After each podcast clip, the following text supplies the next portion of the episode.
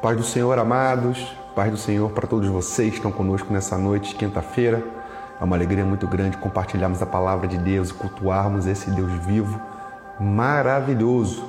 Nós queremos nessa noite entrar mais uma vez na presença de Deus, continuar aqui a nossa busca por Deus através da palavra dele, da Epístola aos Romanos. Espero que nessa noite você esteja com o coração pronto para receber todas as pérolas de sabedoria da palavra do Senhor, tudo aquilo que Deus tem preparado para edificar a tua vida. Sejam todos bem-vindos.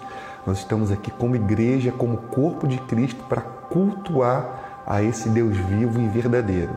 Nós vamos apresentar a nossa oração a Ele, nós vamos apresentar o nosso coração, porque Ele tem cuidado de nós. O Senhor está presente aí onde você está, o Senhor está entre nós.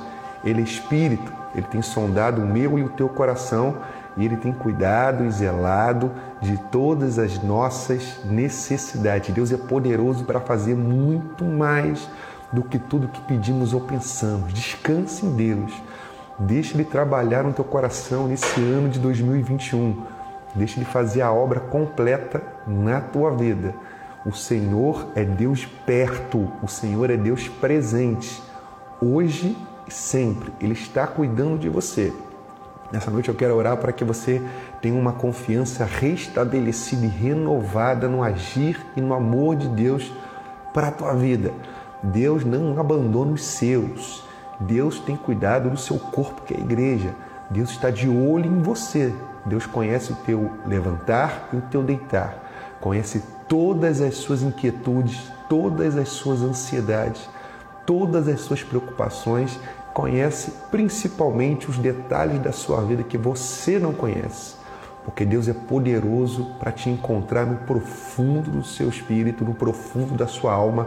Deus é poderoso para te guiar a águas tranquilas, a águas de descanso e fazer a tua alma descansar. Deus quer trocar esse fardo pesado que está sobre a tua vida.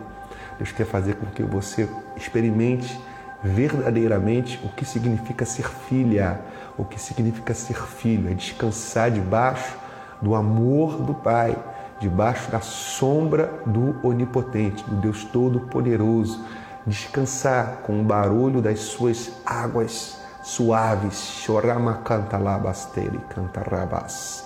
Então descanse no Senhor e nós vamos orar agora, Pai, nós te agradecemos por essa noite, por cada vida que está aqui, por cada vida que vai entrar que o Senhor realmente possa ser adorado e exaltado aqui nesse lugar. No nome de Jesus Cristo, Pai amado, que cada coração seja um altar agora. Um altar onde o Senhor realmente, Pai amado, venha com o teu fogo para renovar, para restaurar, Senhor, para trazer coisas novas, Senhor, para aumentar a fé, para curar, Pai amado, para direcionar. Tu és o Deus vivo e poderoso, o Deus que nós confiamos e nós estamos sempre na tua presença. Agora estamos juntos para entrar como igreja, como corpo, Senhor, no lugar santíssimo da tua habitação, Pai amado, para ouvir a tua doce voz e receber uma direção que vai mudar nossas vidas, receber o pão que vem do céu, receber o alimento que vai nutrir o nosso espírito, a nossa alma e o nosso homem interior. Santo, santo é o nome do Senhor. Que toda pessoa que está conosco, que está com algum tipo de enfermidade, com algum tipo de patologia psíquica, que está com algum tipo de dor física, algum tipo de angústia, algum tipo de depressão, para a pessoa que teve aquele dia de opressão, aquele dia de dificuldade, que teu Espírito Santo venha agora trazer o refrigério, que teu Espírito Santo possa vir agora visitar, Senhor, para renovar. Em nome de Jesus Cristo, que haja uma poderosa operação do Espírito Santo agora em cada vida, que nós somos os templos do Senhor, o lugar onde Deus habita, Senhor. Que haja uma forte manifestação da tua presença, Pai amado, em cada vida que está conosco agora e uma operação dos céus poderosa, poderosa, libertando, curando, sanando, edificando, renovando, avivando na autoridade que há no nome de Jesus. Que todo espírito maligno, que todo demônio que esteja agora, nesse dia, ou nessa semana, ou que esteja a caminho de oprimir vidas, prendê-las, tentar fazer com que elas se sintam escravizadas pelo pecado, pela iniquidade, por todo e qualquer tipo de opressão, nós repreendemos agora na autoridade que é no nome de Jesus. Toda obra de Satanás, toda obra maligna, toda obra das trevas, nós repreendemos toda palavra contrária, todo tipo de trama, todo tipo de jogo infernal, todo tipo de acusação, todo adversário que se levantou com fúria mortal. Nós repreendemos agora na autoridade que era o nome de Jesus. Tomamos toda a armadura de Deus para permanecermos firmes em qualquer dia, seja bom, seja mal, na autoridade que é no nome do Senhor, para cumprir todo o propósito. Deus vai cumprir todo o propósito na sua vida, na autoridade do Espírito Santo do Senhor essa é a nossa oração. Nós dizemos amém e glorificamos ao nosso Deus maravilhoso e poderoso, no nome de Jesus. Amém, amém, amém. Vamos continuar aqui, amados, ministrando a palavra, nos edificando, nos alimentando com alimento sólido, segundo a carta de Paulo aos Romanos. Na semana passada a gente estudou, a gente pregou, a gente ministrou, a gente adorou com base em Romanos capítulo 1, versículo 1. Nessa noite nós vamos ministrar, vamos aprofundar aqui eu quero que você acompanhe essa leitura nesse primeiro semestre comigo, tá? Olha, eu quero te dizer que no final dessas ministrações todas, você vai ter uma, uma, uma visualização da Epístola de Romanos que nunca mais vai sair da sua mente, da sua alma, vai te edificar para o resto da sua vida. Vai ser realmente uma espada poderosa para você usar, vai ser realmente um alimento que vai te nutrir espiritualmente para todo tipo de jornada, para todo tipo de situação da sua vida, tá? Isso tudo só no primeiro semestre. O nosso propósito é preparar você para essa década. Nosso propósito é já nesse primeiro semestre de 2021 deixar você tão alinhado com a palavra de Deus e com o mistério de Deus e com o poder de Deus que você possa ganhar uma confiança em Deus muito poderosa para esse primeiro ano da década, da nova década e para esses próximos 10 anos. Romanos 1, versículos 2 ao versículo 7.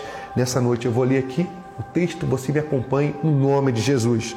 Diz assim: Ele no passado prometeu por meio dos seus profetas nas Escrituras sagradas.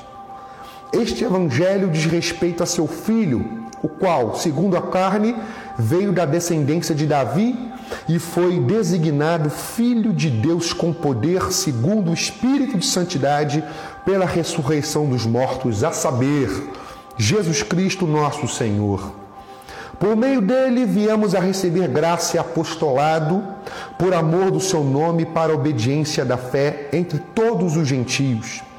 Entre esses se encontram também vocês que foram chamados para pertencerem a Jesus Cristo, a todos os amados de Deus que estão em Roma, chamados para ser santos, que a graça e a paz de Deus, nosso Pai e do nosso Senhor Jesus Cristo estejam com vocês, diz a palavra de Deus. Então, no versículo 2, amados, o apóstolo Paulo ele prossegue o que estava dizendo no versículo 1 a respeito do Evangelho, o Evangelho no singular ele diz que Jesus Cristo foi o instrumento de Deus para que nós recebêssemos o evangelho que ele deu, diz versículo 2.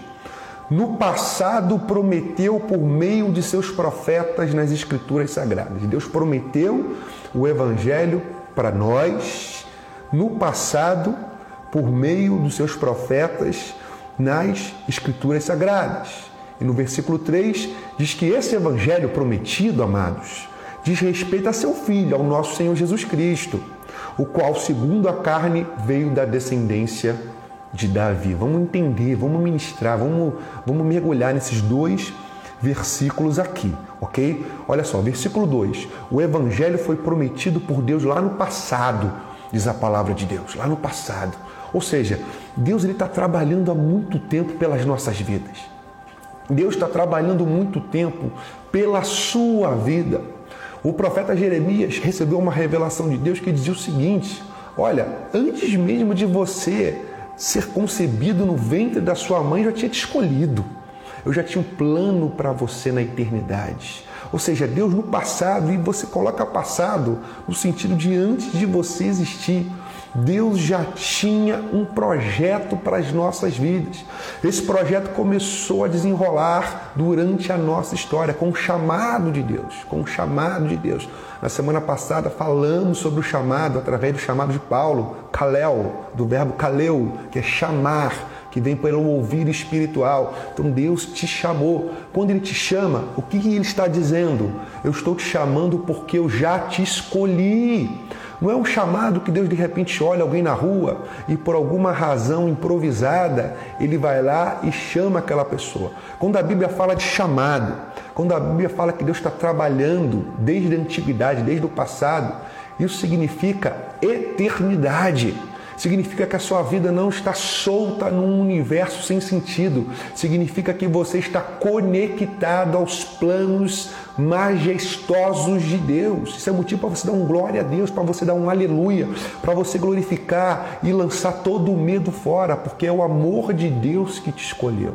A escolha de Deus é pelo amor dele, é pela graça, é pela graça, é o favor imerecido do Senhor. No passado ele te escolheu. Pastor, o que isso significa para a minha vida hoje? Significa que talvez você esteja vendo coisas vendo situações ou adversidades que parecem grandes demais para você e que transformem a sua vida em algo sem sentido. Mas, segundo a Bíblia, isso é uma mentira. Segundo a Bíblia, essas situações, esses fatos, essas adversidades, elas apenas estão provando a tua confiança no chamado de Deus, estão apenas provando a tua fé. Se você esquecer que Deus está trabalhando pela sua vida, que Deus te escolheu antes de você nascer, essas situações, elas realmente elas vão virar gigantes. E de repente você vai se sentir só no mundo, você vai se sentir sem propósito, você vai se sentir desamparado, você vai dizer minha vida não tem sentido, minha vida é uma droga, nada dá certo na minha vida. Mas se você olhar para o lugar certo, olhar para a rocha, o apóstolo Paulo dizia que Havia uma rocha que seguia os israelitas no deserto, essa rocha era Cristo. Se você olhar para a rocha que está te alimentando desde que você foi chamado, se você colocar os olhos do teu coração fitos no lugar certo, que é a face do nosso Senhor Jesus Cristo, você vai perceber que tudo isso está dentro do propósito de Deus, porque não pode estar fora, porque Deus é soberano. Quando Deus escolheu Jeremias, ele sabia que Jeremias enfrentaria diversidades e Jeremias chorou muitas vezes, mas o Senhor falou assim: Eu vou te dar uma testa de ferro, eu vou te dar uma, uma, uma constituição tão violenta do ponto de vista espiritual que você vai vencer toda a adversidade, porque eu te escolhi como profeta para as nações.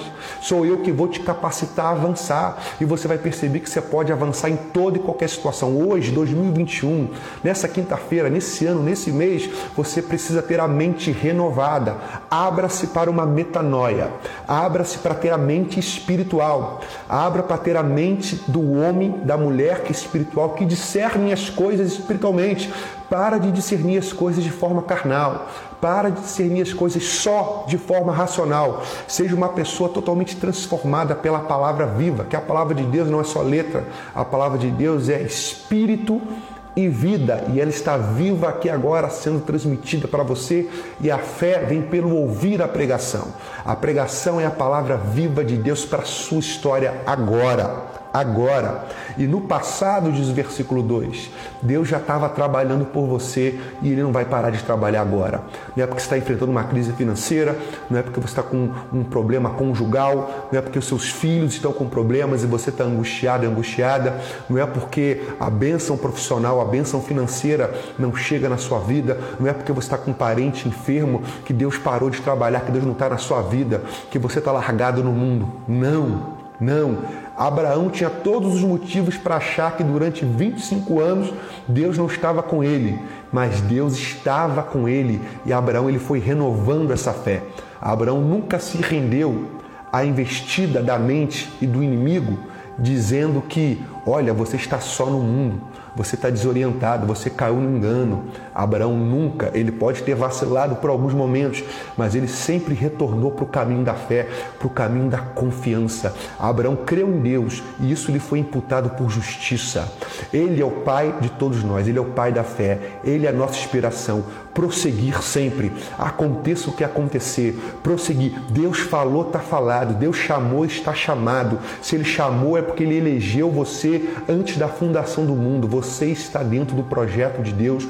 Louvado Louvado seja o nome do Senhor que não desiste de nós e nunca vai desistir de você. Hoje, os propósitos e planos de Deus estão 100% de pé em relação à tua vida. Dá um glória a Deus, dá um amém aí onde você está. Glorifique esse Deus vivo maravilhoso. Isso é motivo de muita, muita, muita adoração, de muita glória a esse Deus que é digno de toda a confiança e de todo louvor.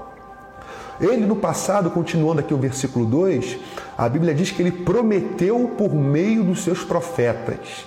Ele prometeu, ou seja, Deus é um Deus de promessas. Deus te chama liberando um plano para a sua vida. Você não pode perder esse plano de vista. Deus é um Deus de promessa. Deus é um Deus que se achega a nós prometendo coisas, colocando uma visão dentro do nosso coração, colocando um projeto dentro do nosso coração, colocando sonhos dentro do nosso coração. Somos nós que não podemos abortar esses sonhos. Olha, você não foi chamado, você não foi chamada para ser um aborto espiritual. Você não foi chamado para ser um abortista espiritual ou uma abortista espiritual. Você foi chamado para ter ventre espiritual. Você foi chamado para cuidar dos sonhos de Deus na sua vida. Então não desista, não desista. Muita coisa. A Bíblia diz que as setas inflamadas do maligno, elas vêm para nossa mente para trazer confusão de discernimento, confusão de raciocínio, para bloquear o fluxo de revelação de Deus que foi colocado em nossos corações pela palavra eterna dele. Então, nessa noite, nesse tempo, se você quer construir um ano na presença de Deus, uma década, uma vida na presença de Deus, você precisa entender que Deus te chama colocando sonhos no teu coração. Ora, pastor, mas esses sonhos estão muito distantes da minha vida, glória a Deus, porque Ele não divide a glória dele com ninguém.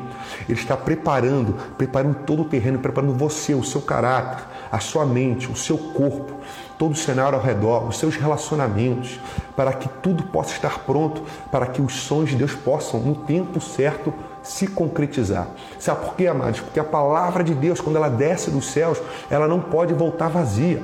Assim como a chuva, quando cai, ela cai para regar a terra, ela cai com um propósito, ela cai para gerar, ela cai para gerar o verde, ela cai para gerar semente, ela cai para gerar as frutas, ela cai para frutificar, ela cai para gerar algo novo sobre a terra. A palavra de Deus vem para a sua vida para gerar algo novo.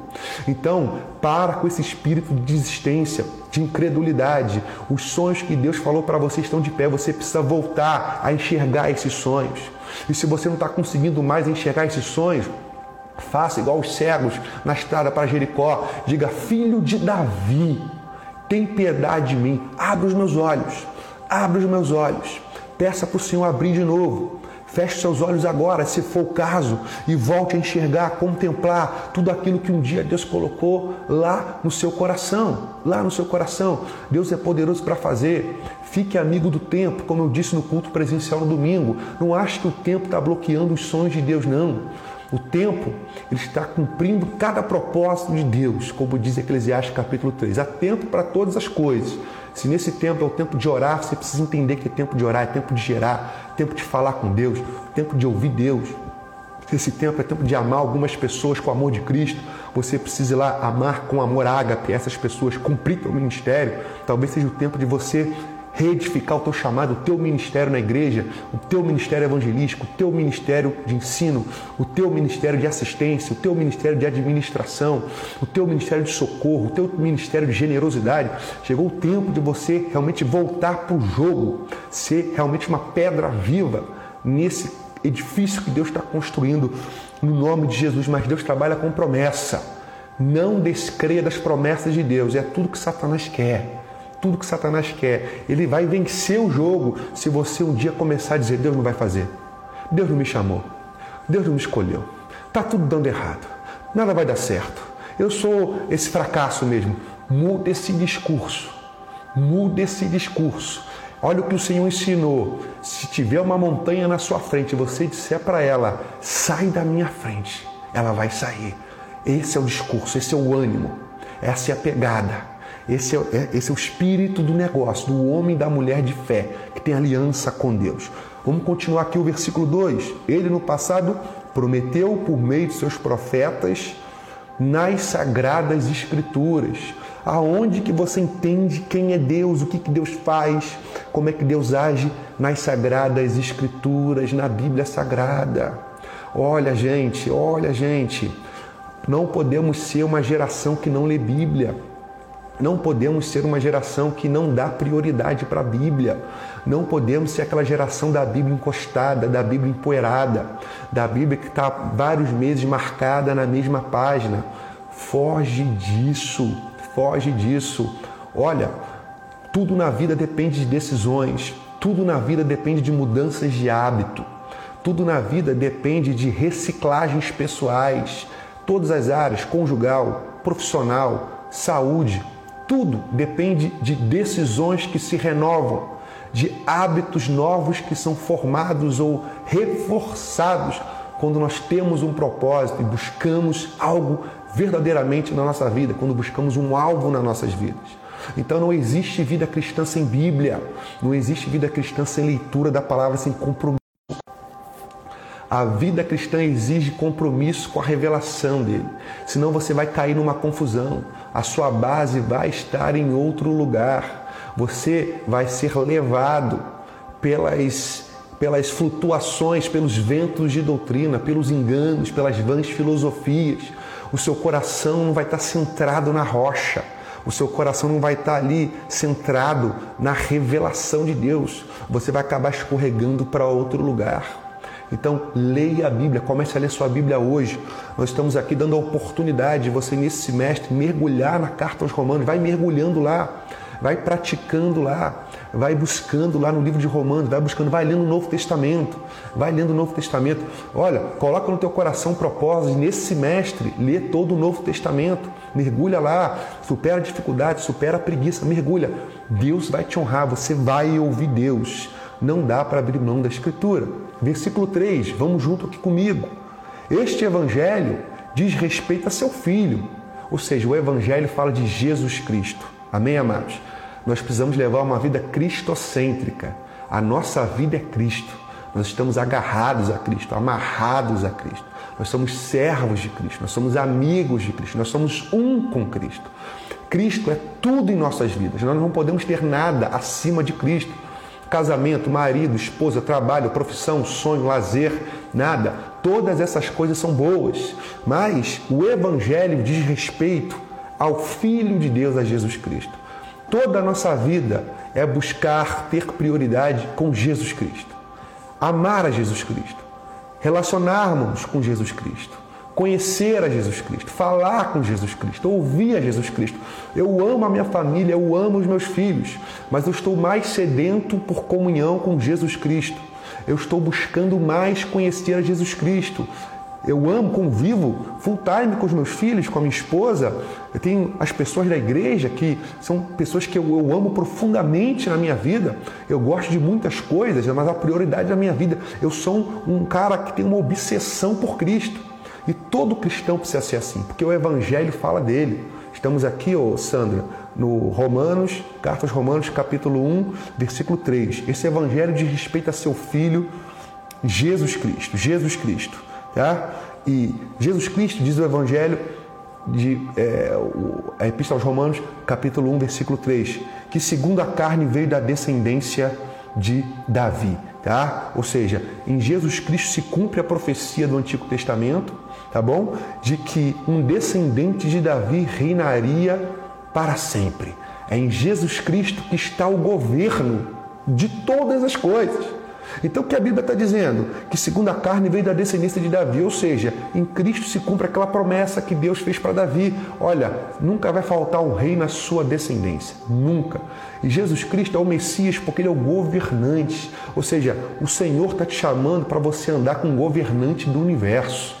Ou seja, Deus está te chamando para um novo estilo de vida, para você sair da vida de escravidão, da vida de dificuldade, da vida de mesmice, da vida de mediocridade. Sai desse negócio. Você é filho do governante do universo.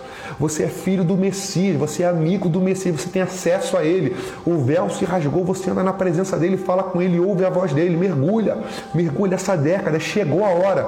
Não dá para adiar mais, não dá para adiar mais um dia de nossas vidas.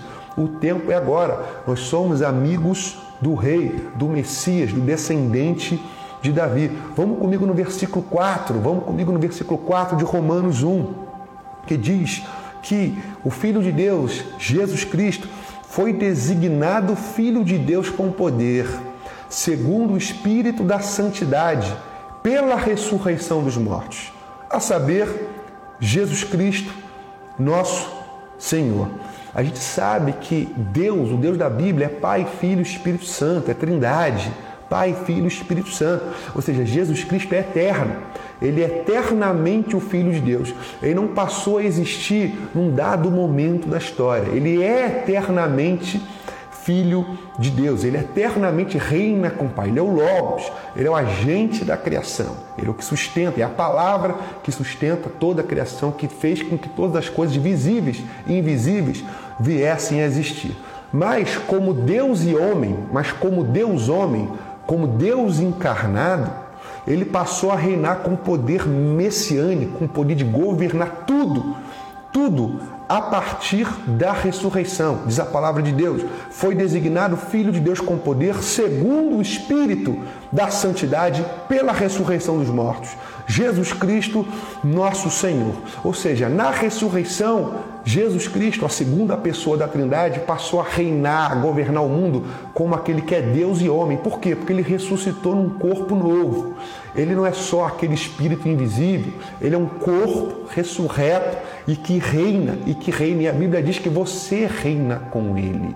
A Bíblia diz que ele está te chamando para esse governo que ele está exercendo. Ele quer que você se alinhe a ele. É uma metanoia profunda na sua vida, profunda, profunda, profunda. Olha, se prepare para o novo. Olha, se prepare para coisas novas. Olha, se prepare para coisas novas. Olha, se prepare para uma nova vida. Olha, se prepare para receber o azeite novo. Se prepare para receber novos pensamentos. Se prepare. As coisas de Deus são grandes, são poderosas. Não fica na pequenez do teu pensamento. Não fica na pequenez do teu passado. Não fica na pequenez da tua herança cultural, psicológica, biológica. Olha só, não estou dizendo para você desrespeitar essas coisas, tudo que você recebeu dos seus pais, da sua família, da sua cultura, do seu país. Mas olha só, se prepara porque o rei está te chamando para você receber uma nova cultura, receber uma nova identidade de vida, passar por metanoias e mais metanoias e mais metanoias e não pare, nunca vai parar, porque a mesma coisa que aconteceu com os apóstolos está acontecendo com você e Deus quer que aconteça. É mudança que não para, é ampliação que não para. Se você está paralisado, está paralisada, dê um basta nessa noite, nesse tempo, nesse mês de fevereiro e fala: Senhor, eis-me aqui, usa-me a mim, eu quero voltar a te buscar. Se livra das distrações, se livra de tudo aquilo que está roubando o seu tempo de verdade. Você sabe que está e volta a buscar. Por quê? Este poder de Jesus reinar como Deus homem, segundo Romanos, capítulo 1, versículo 4, foi segundo o Espírito Santo de Deus, segundo o Espírito de santidade, ou seja, é no poder do Espírito. E o que aconteceu em Pentecostes? Esse Espírito foi derramado sobre a vida da igreja, sobre você sobre você. Você não está só, você não está sem gasolina, você pode não estar usando essa gasolina, você não está é, sozinho dentro de você, você pode não estar escutando aquele que mora em você, você pode estar parado, se sentindo sem poder, mas o poder de Deus já está dentro de você. Você tem que ativar esse negócio. Como, pastor? Pela oração pela atividade, pelo passo de fé, pela palavra que é, é bem-aventurada, pela palavra profética, pela palavra que proclama, pela palavra que lança semente, pela palavra que abençoa, pela vida de leitura bíblica, pelo exercício da piedade. Coloca isso em atividade agora. Coloca isso em atividade hoje, nesse ano. Chegou a hora, não dá para espadear. Você é a geração que Deus separou. É no poder do Espírito Santo, é no poder do Espírito Santo que está operando nas nossas vidas e na tua vida. Olha, deixa eu te falar um negócio: o cristianismo é sobrenatural, tá bom? A Bíblia diz que ele foi designado Filho de Deus com poder segundo o Espírito da Santidade pela ressurreição dos mortos. O que é a ressurreição dos mortos? É um ato de sobrenaturalidade no meio da história. É um ato sobrenatural no meio da vida. É o sobrenatural entrando no natural. O cristianismo é sobrenatural. Então não se acomode com o cristianismo racionalista. Eu não digo racional, porque eu sou um ser racional. Quando eu digo racionalista, é com excesso de razão e nenhum espaço para o sobrenatural. Muita gente começa no espírito e termina só na letra. Muita gente começa no espírito e depois quer virar um mestre racional do cristianismo. Sai dessa. O cristianismo é totalmente sobrenatural. Já começa sobrenatural em Gênesis quando o próprio Senhor libera a palavra e cria todas as coisas. É tudo sobrenatural, tudo sobrenatural. Nós vemos num mundo que valoriza muito a razão, valoriza até demais a razão. A razão é boa, ela faz parte da natureza, da essência do ser humano.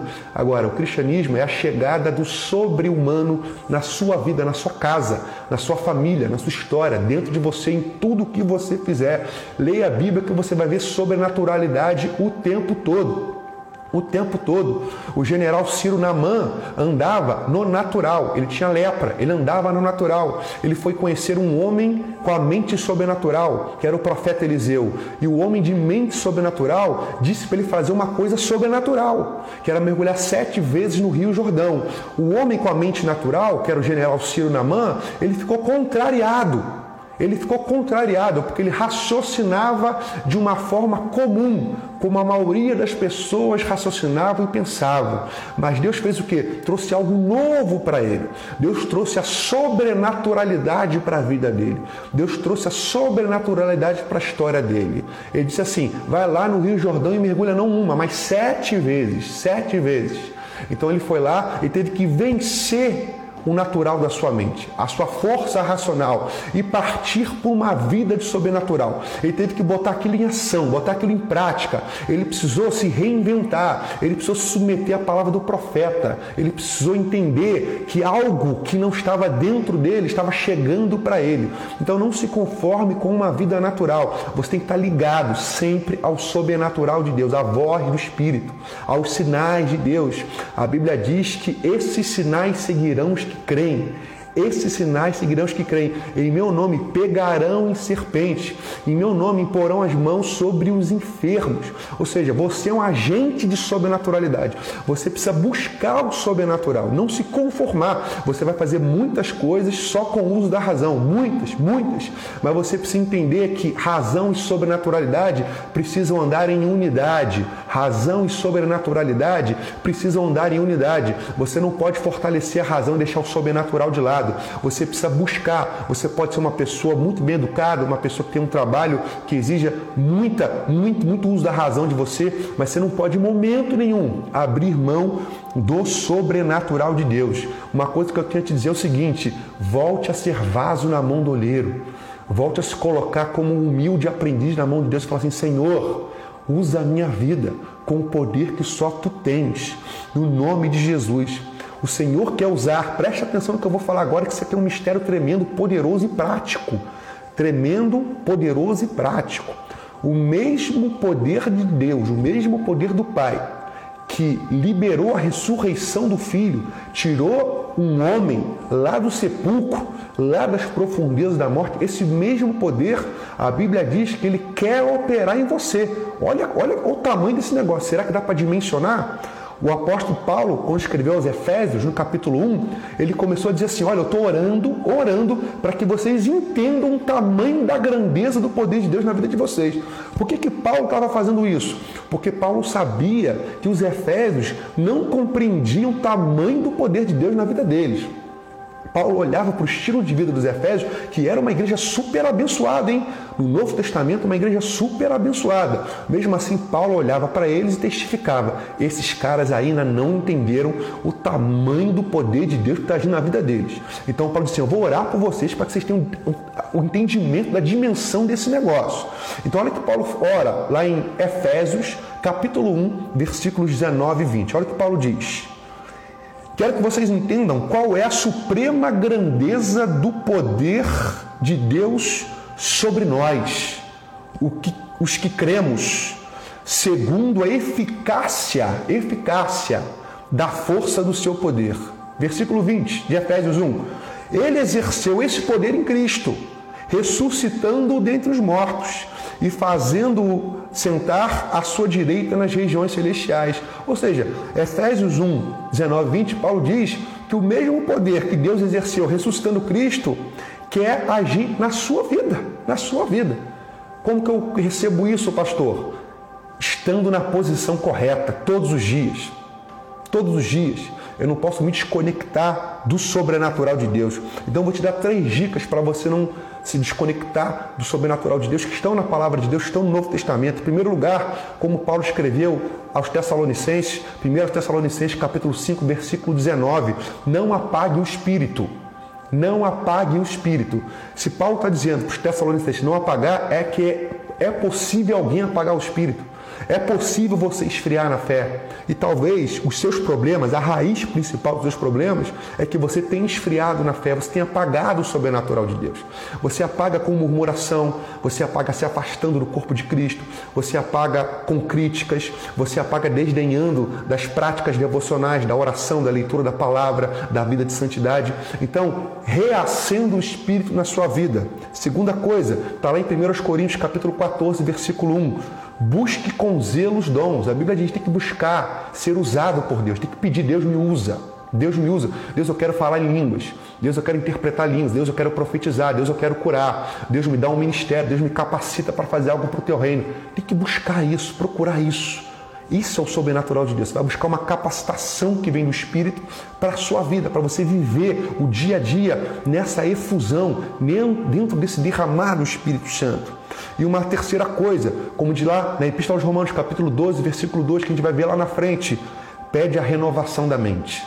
A Bíblia diz: Não vos conformeis com esse século, com esse mundo. Não entra na formatação desse mundo, mas renove, renove. Ou seja, Permita que Deus faça algo novo de novo dentro de você, lá na sede do seu pensamento. Se abra para o sobrenatural. Deus está comigo, Deus me chamou, Deus me conheceu na eternidade, Deus tem um propósito para a minha vida, Deus derramou o Espírito Santo dele na minha carne e agora eu quero viver todo o propósito de Deus. Essa é a renovação da minha mente. Muitas vezes as situações vêm para me abater, para me jogar para baixo, mas eu faço o quê? Eu declaro a palavra de Deus para a minha vida. Eu declaro que a Bíblia diz sobre mim. E o que a Bíblia diz sobre mim e diz sobre você? Deus me escolheu antes da fundação do mundo. Deus me ama, Deus morreu por mim, eu sou importante para Deus, eu sou filho, eu sou herdeiro e Deus derramou o Espírito Santo dele na minha vida. Eu começo a declarar isso, pessoal. Eu começo a declarar: opa, então vamos entrar numa guerra de verdades aqui. Se minha mente diz que eu não sou nada, se minha mente diz que eu sou um lixo, que a minha vida é um fracasso, eu vou pegar a palavra de Deus e vou começar a confrontar. E eu faço isso permanentemente. Eu entro na guerra. Eu falo: não, a Bíblia diz que eu não sou isso e eu preciso amparar a minha vida sobre alguma rocha. Eu não quero amparar a minha vida sobre uma caixa de areia. Eu não quero amparar a minha vida sobre um monte de areia. Eu quero amparar minha vida sobre a solidez da revelação de Deus.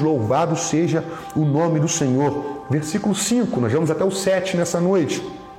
Diz assim: Por meio dele viemos a receber, diz o apóstolo Paulo, graça e apostolado por amor do seu nome, para a obediência da fé entre todos os gentios. Versículo 6, vamos ler juntos, 5 e 6. Entre esses se encontram também vocês, que foram chamados para pertencerem a Cristo. Tá? Versículos 5 e 6 de Romanos 1. Lá no versículo 5, Paulo diz assim: ó, por meio de Cristo, presta atenção nisso, gente. Preste atenção nisso. O que, que Paulo está dizendo? Que quando você tem comunhão com Cristo, um monte de coisa flui para a sua vida.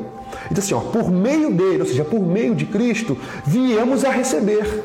Ou seja, quando você está unidinho a Cristo, quando a sua vida é de aliança com Cristo de verdade, um monte de coisa que não, nunca existiria na sua vida começa a fluir. É como se Cristo fosse uma espécie de duto, é como se Cristo fosse uma espécie de canal, alguém que te entrega coisas, coisas. A Bíblia diz que só existe um intermediário entre Deus e os homens, Cristo Jesus, nosso Senhor. Para você receber as coisas celestiais, você precisa estar unido a Cristo. E por meio de Cristo, as coisas novas chegam, as coisas novas vêm. Você acha que eu decidi ser pastor um dia? É claro que não. Eu recebi isso do céu. O céu começou a me dizer, o céu começou a mandar essa mensagem, o céu começou a me preparar, o céu começou a me capacitar. Você acha que eu decidi ser um marido santo por conta própria? Não. O céu começou a falar comigo de santidade, o céu começou a ministrar a minha vida, dizendo: você vai ser marido, você vai ser pai. Se prepara, vou te ensinar a cultura de ser um homem de Deus. Eu comecei a receber coisas por meio de Cristo. E você tem muitas coisas para receber também por meio de Cristo, sabe? Tudo que é bom, a Bíblia diz que tudo que é perfeito, tudo que é de boa fama, tudo que é de boa dádiva, todas as coisas plenas, elas vêm do Pai das luzes, que não tem sombra, nem mudança, nem variação. Ou seja, por meio dele você vem receber coisas novas. Recebe coisas novas, abra o seu coração, fique na posição, não desista de ser santo, não desista de ser santa, não desista de ser uma pessoa que muitas vezes vai nadar contra a corrente da cultura. Não desista, não desista, consagre-se, fuja da imoralidade, se santifique, cante louvores, adore, continue teu ministério na igreja, continue sendo obediente, prossiga na carreira, deixe o passado para trás, olha para frente, corra como aquele que quer vencer a corrida, chegar em primeiro lugar.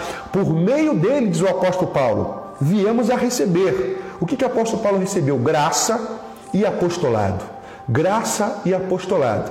Agora, olha o que a palavra de Deus diz em 1 Coríntios capítulo 2, versículo 9. Essa aqui é para você, guarda no seu coração, anota isso, recebe, porque isso aqui é forte demais e é a verdade de Deus. O resto é mentira, gente. O resto é mentira. Diz a palavra de Deus, 1 Coríntios, versículo, é, capítulo 2, versículo 9. Nem olhos ouviram, nem ouvidos nem olhos viram, nem ouvidos ouviram, nem jamais penetrou em coração humano o que Deus tem preparado para aqueles que o amam. Não entrou ainda na sua cabeça, não entrou na minha. Eu não ouvi ainda sobre isso, eu não vi isso ainda. Vai vir por revelação, mas vai chegar porque Deus é abundante.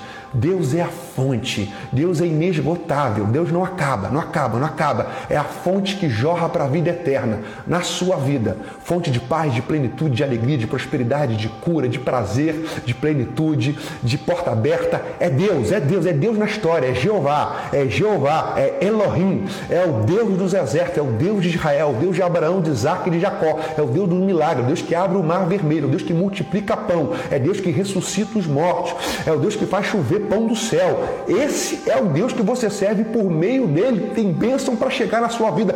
Fica coladinho nele, não desiste dele, cola com ele. Ó, seja um homem de aliança, seja uma mulher de aliança.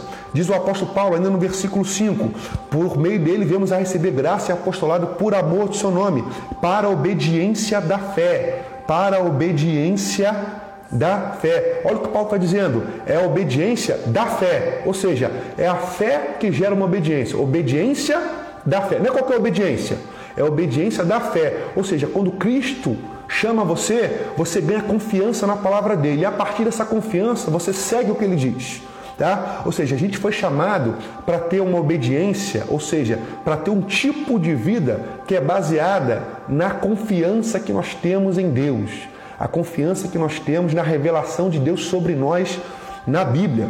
Ou seja, você não pode esquecer disso, que tudo que você está fazendo é por causa da confiança que Ele colocou no teu coração. Isso não é igreja que coloca, não é pastor que coloca, não. Ele coloca no seu coração. Ele diz para você que te ama. A Bíblia diz que o amor de Deus foi derramado no teu coração, tá bom?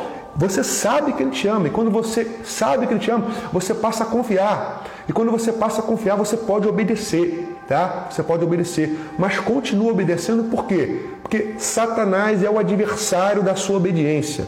Satanás, ele quer mostrar para você que o seu amor não é amor verdadeiro por Deus. E amor verdadeiro se mostra como? Aquele que me ama cumpre os meus mandamentos. Cumpre os meus mandamentos. A obediência flui da fé. Lembre-se disso. Por que, que eu estou posicionado em Cristo? Porque eu confio. Por que, que eu estou numa vida de santidade? Porque eu confio. Porque eu, eu tenho uma vida diferente das pessoas da cultura secular? Porque eu confio, porque Deus falou no meu coração e no meu entendimento.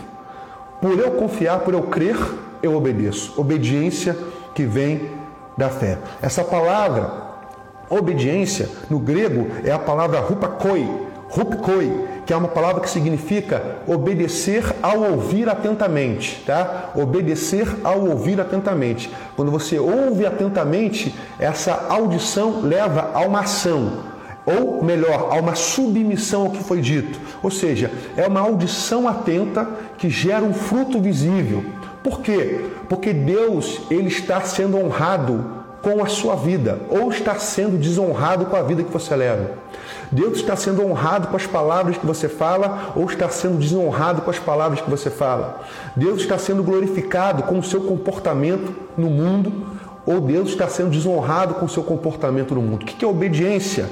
O que é rupakoi? Rupakoi é ouvir atentamente e gerar um comportamento novo. É a fruta que Deus colhe. Presta atenção numa coisa: o que é obediência pela fé? Ou obediência da fé? É quando Deus pode colher fruto em você.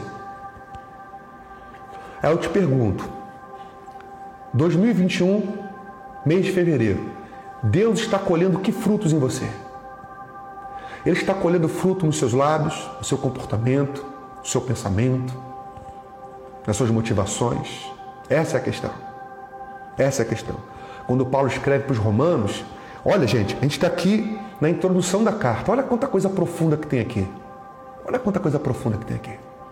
Tá? Olha, olha essa expressão, obediência da fé. Olha quanta coisa profunda que a gente já falou aqui. E olha que eu estou avançando, estou sendo rápido aqui. Tá? Dentro da dinâmica do reino de Deus, Deus está procurando fruto em você. Tá? Se concentre em dar fruto para Deus. Se concentre em terminar o dia e dizer: caramba, esse dia foi um dia que o meu Senhor se agradou de mim. E se ele não se agradou, você pode agradá-lo pedindo perdão. Tá? Então, se você não tem agradado a Deus, você quer agradar a partir de agora, nesse momento, comece a pedir perdão a Deus pelos seus pecados, confesse seus pecados. Porque você já vai estar gerando fruto. Tá? Porque o coração quebrantado e contrito, Deus não rejeita. Deus não rejeita. Deus ele está junto aos abatidos, tá bom? Então se arrependa para Deus gerar algo novo na sua vida. E último versículo aqui para a gente terminar, versículo 7 de Romanos 1. A todos os amados de Deus que estão em Roma, chamados para ser santos. Aqui, pessoal, olha só, eu falei para vocês lá na primeira live, no primeiro culto, que Roma era uma cidade que tinha todas as coisas boas e ruins de uma grande cidade a pior maldade e a mais sublime bondade. É como os tempos atuais, a gente vê tudo de bom e tudo de ruim ao mesmo tempo. A cidade de muitas ideias, a cidade de muita promiscuidade, a cidade de muitas filosofias, uma cidade que tinha muito de tudo, tá? Mas Deus chamou um povo lá para ser santo, tá? Não importa o cenário, não importa se está todo mundo contra, não importa se no Instagram, se no YouTube, se no Facebook, se na cultura, se nas TVs, se nos programas é, é, das televisões, se prega uma cultura que seja totalmente diferente daquilo que Deus quer de você. Deus, em todos os tempos, como ele falou para Elias: Elias, tem sete mil aqui que não dobraram o joelho para Baal. Não adianta botar pressão, eles não dobram o joelho, não vão dobrar. Não vão dobrar. Esse povo não vai dobrar. Tem um povo aqui que tem um coração em mim. Pode botar a pressão que for, pode apertar. Quanto mais apertar, mais eles frutificam. Tá? Ou seja, todos os amados de Deus que estão em Roma, cidade sabe, confusa pra caramba. Era uma Babilônia. A Bíblia chega a fazer uma analogia entre Roma e Babilônia no Novo Testamento. Cidade de confusão. Ali havia um povo chamado para ser santo. Você é o homem e a mulher que foi chamado para ser santo nessa geração, separado para Deus. Frutificar para mostrar, ó, Deus tem gente fiel na terra. Pode falar o que for, tem gente que ama Deus na terra. Pode falar que é loucura, pode falar que é maluquice, pode falar o que for, botar o adjetivo que for, etiquetar a palavra que for. Aqui tem servo de Deus. Eu vou morrer posicionado dizendo: O Senhor vive, o Senhor reina. Tá? Então, ele fala isso e depois ele deseja, para introduzir a carta, para entrar nos outros assuntos, tá bom? Que nós vamos entrar na próxima semana, é o seguinte: que a graça e a paz pais de Deus, nosso Pai. Ou seja, a gente não é órfão no mundo, não, disse o apóstolo Paulo. Aqui não tem órfão, não. Tá? Aqui não tem gente perdida, desorientada, não. Pastor, minha vida está terrível. Pode ter sido consequência dos seus atos. Alguma pessoa pode ter quebrado aliança com você. Você pode estar passando por um momento de disciplina, de reciclagem, mas você nunca vai ficar perdido definitivamente perdido é impossível. O apóstolo Paulo diz assim, ó, que a graça e a paz de nosso Deus, nosso Pai, e do Senhor Jesus Cristo estejam com vocês. Amém? Paz de Deus. Eu vou terminar falando sobre isso. Paz. Tá? A palavra paz aqui é a palavra no grego eirene. Essa palavra eirene, que vem do verbo eiro, ela remete ao conceito de shalom no Antigo Testamento a paz dos hebreus, a paz dos judeus, shalom. Eirene remete a shalom, paz dos judeus, que é paz de Deus, não é qualquer paz. não é ausência de problemas materiais, não é ausência de adversários reais, ou não é ausência de crises financeiras, não é ausência de doença, é outra coisa. É outra coisa. Não é só ausência de conflito. Esse conceito do Novo Testamento ao qual Paulo se refere aqui agora, mesmo usando uma palavra grega, a palavra irene, paz, ela significa o desejo de Deus de te dar plenitude de vida independentemente do que aconteça. Independentemente do que aconteça, tá? Essa palavra é o desejo do eterno de trazer paz, sossego, descanso e prosperidade para sua alma e para sua vida. Prosperidade. E muitas vezes você vai aprender a descansar no meio dos conflitos. Você vai prosperar, você vai ser forjado no meio da guerra. Olha para a história de Davi. Davi teve que passar por anos de aperfeiçoamento para entrar no lugar aonde Deus tinha prometido para ele. Deus tem um propósito para a sua vida. Graça e paz da parte de Deus. Shalom, Irene, para você, plenitude. Deus está trabalhando. Deus te escolheu, Deus tem um plano, um propósito. Está prometido nas Escrituras. Deus não improvisou, Deus não improvisou. Deus conhece você antes mesmo de você nascer. Deus não tirou os olhos de você um segundo nos últimos meses, nos últimos anos e hoje. Aceite, receba, edifique a sua vida na verdade do Evangelho, porque você vai frutificar a 30, a 60 e a 100 por um. Um beijo no teu coração, graça e paz para sua casa, para sua alma e prosperidade do Deus vivo e verdadeiro, hoje e sempre, no nome de Jesus Cristo no nome de Jesus Cristo.